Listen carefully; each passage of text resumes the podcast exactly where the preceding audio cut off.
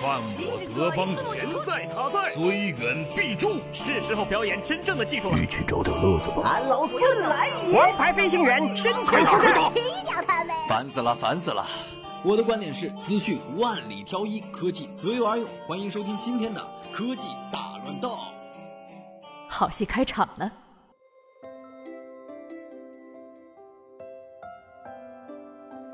近日，中国统计信息服务中心发布了《中国手机消费者需求研究报告》。报告显示，在手机功能方面，消费者最关注拍照。消费者对苹果、OPPO、三星三个品牌的拍照认可度最高，占比分别为百分之七十二点四、百分之七十一、百分之六十九点八。报告将消费者的关注维度划分为品牌、配置、功能、质量、外观、价格等。其中，消费者最关注的是外观，占比为百分之七十五；其次是品牌、功能和质量，排在最后的是配置和价格。昨晚，全球迎来近七十年最大的超级月亮，不少市民上街用镜头捕捉到了这个令人惊叹的美景。如果错过，可能要等到二零三四年。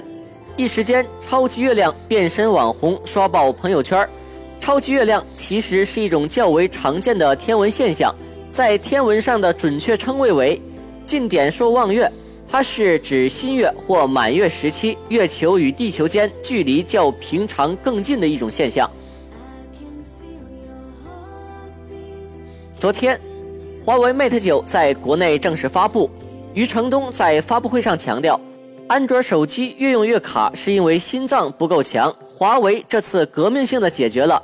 给安卓换了心脏，解决卡顿越用越慢的问题，主要基于三个方面：一是手机系统的机器学习功能，准确预测用户行为；二是采用新的文件系统代替旧的分区，提高 4K 性能，大量消灭文件碎片化；三是智能化的资源回收压缩，保证系统始终有内存等资源可用。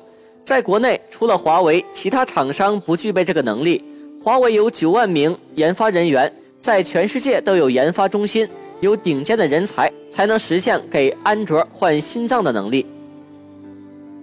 不少 iPhone 6s 用户都遇到了手机还有百分之四十电量就会自动关机的情况。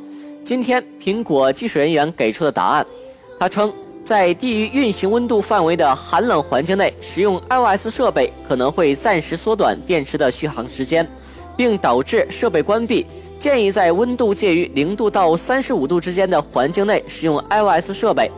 北京工业大学通信工程系李教授也表示，手机锂电池气温过低时，电容量确实会衰减，但在零度以上应该不受影响。好了，以上就是今天的新闻，我们明天见。